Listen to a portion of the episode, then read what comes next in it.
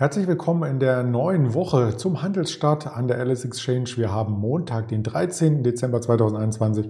Mein Name ist Andreas Bernstein und folgende Themen sind schon skizziert. Wir sprechen über den DAX in der letzten vollen Woche, über den S&P 500, den Rekord dort, die FED-Sitzung dieser Woche, Inflation und über das Unternehmen Starbucks.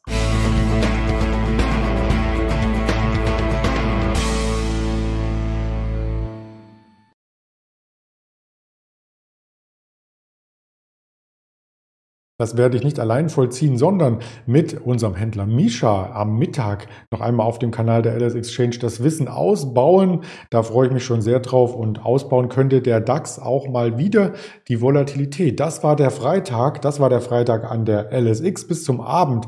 Im Xetra-Handel haben wir bei 623 geschlossen und damit minus 0,1 Prozent zur Donnerstagsbewegung gezeigt. Aber da wir schon ein Stück weit tiefer standen zum Freitagmorgen, hat sich der DAX eigentlich ganz gut nach oben gearbeitet. Man fragt sich sicherlich als Trader, was war denn hier los? Was ist denn hier passiert für eine große grüne Kerze? Nun, das waren die US-Daten, die Verbraucherpreise aus den USA. Und die waren richtig hoch. Ich will nicht sagen schlecht oder gut, denn letzten Endes hat der Markt ja interpretiert, ob sie gut oder schlecht waren, aber sie waren einfach hoch. Also sie waren so hoch wie Anfang der 80er Jahre und da kann ich mich kaum noch daran erinnern. Ich war sehr, sehr jung und habe damals zumindest noch nicht auf die Inflationsdaten geschaut, aber die Älteren unter uns oder auch die Statistiker, die wissen, dass das immer so ein Warnsignal ist und dass das einhergeht mit einer Zinsänderung. Die kommt diese Woche vielleicht, da schauen wir gleich noch einmal drauf äh, zuvor. Äh, natürlich der Abgleich mit den aktuellen Eröffnungskursen. 637 der Freitagsschlusskurs, 22 Uhr,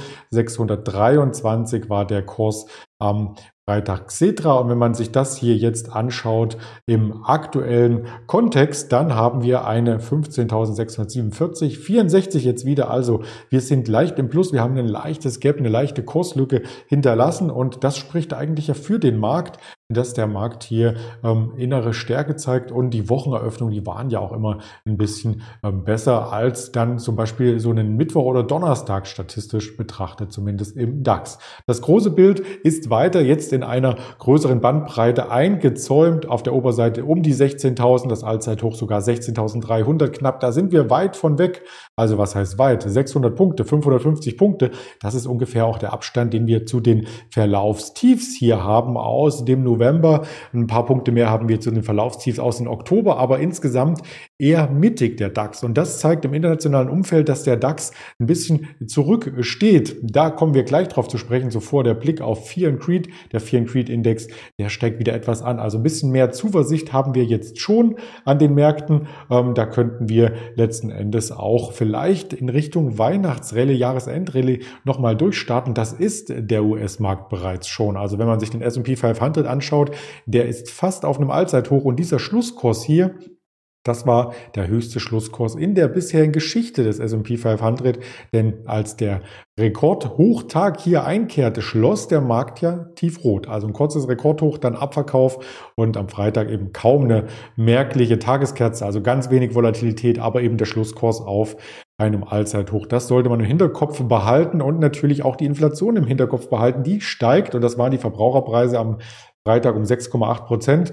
Die lockere Geldpolitik dürfte damit vorbei sein. Die US-Notenbank hat schon gesagt, dass man hier auf jeden Fall eingreifen möchte. Die rechnete übrigens im Oktober mit einer ähm, Rate von 6,2 Prozent. Die sind 6,8 geworden. Also das ist schon ordentlich was und damit gerät die US-Notenbank auch unter Druck, diese lockere Geldpolitik sehr, sehr schnell äh, zu verlassen. Ähm, sie brauchte nämlich auch Argumente, um dies zu tun. Das hat sie eben noch äh, jetzt erhalten mit den Verbraucherpreisen. Wenn man die sich auseinander nimmt, ist insbesondere der Energiesektor so stark angestiegen. Also das Tempo, ähm, ja, ich weiß nicht, wann es das letzte Mal gab, da müsste man auch tief in die Statistik ähm, zurückgehen. Äh, die Energiepreise waren nämlich im letzten Monat um 33 Prozent gegenüber dem Vorjahr äh, gestiegen. Das ist schon ähm, Wahnsinn. Blick auf die Inflation, da gibt es viele Kommentare zu. Ähm, damit ist die Inflation ja auf einem 39 Jahre hoch. Die FED wird Tempo machen, sagt Sandra Navidi, Korrespondentin aus New York. Also da kann man sich noch viele Dinge auf unterschiedlichen Medienkanälen anschauen. Meine persönliche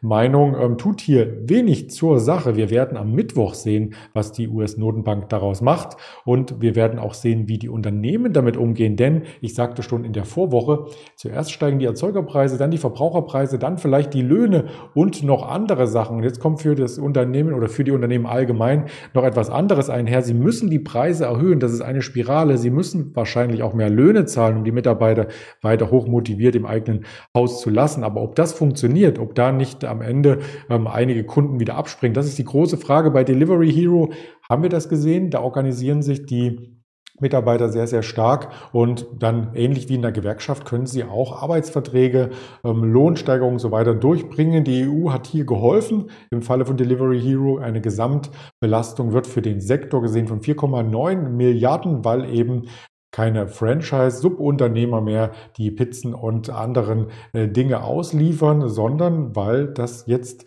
die Mitarbeiter als Angestellte tun sollen in Zukunft. Und das kostet natürlich auf Unternehmensseite und genau sowas ähnliches geschieht dann auch bei anderen Unternehmen. Da habe ich einen Vertreter aus den USA mitgebracht.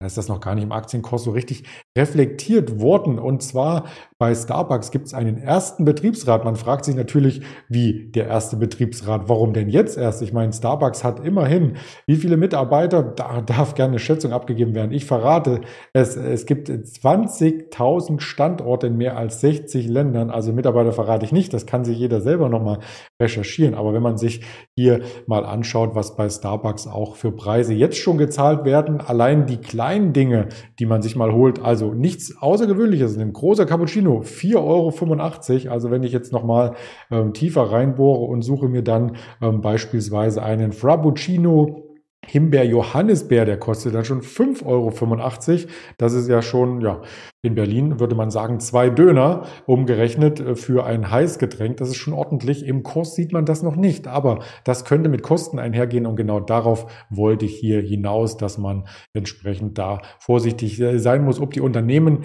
entweder diese Kosten weitergeben können an die Kunden, was ich teilweise bezweifle, dass die Kunden entsprechend auch so viel zahlen können in jedem Fall. Und auf der anderen Seite ist es natürlich auch für das Unternehmen selbst äh, schwierig, ähm, die Preise komplett weiterzugeben, weil sie ähm, ein bisschen auch selber davon abbekommen. Also selber die eigene Verwaltung kostet mehr, auch die Energiepreise, die ich eben nannte, das sind alles Posten, äh, die ja nicht ähm, eins zu eins auf Kunden umgesattelt werden, sondern es sind die sogenannten Gemeinkosten, wie es im Unternehmensjargon oder in der Betriebswirtschaft so schön heißt.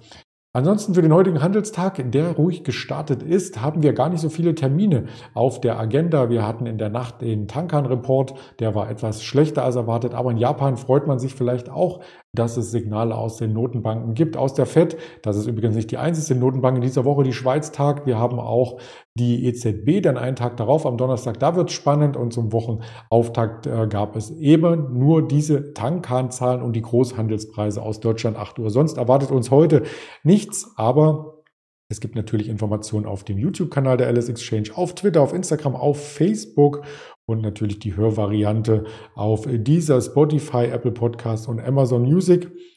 In diesem Sinne freue ich mich, wenn wir uns zum Interview mit unserem Händler Mischa zum Mittag noch einmal sehen mit spannenden Aktienwerten und dann vielleicht auch am Markt ein bisschen mehr Bewegung als in der Eröffnung sehen. Bleiben Sie gesund und erfolgreich. Alles Gute, Ihr Andreas Bernstein.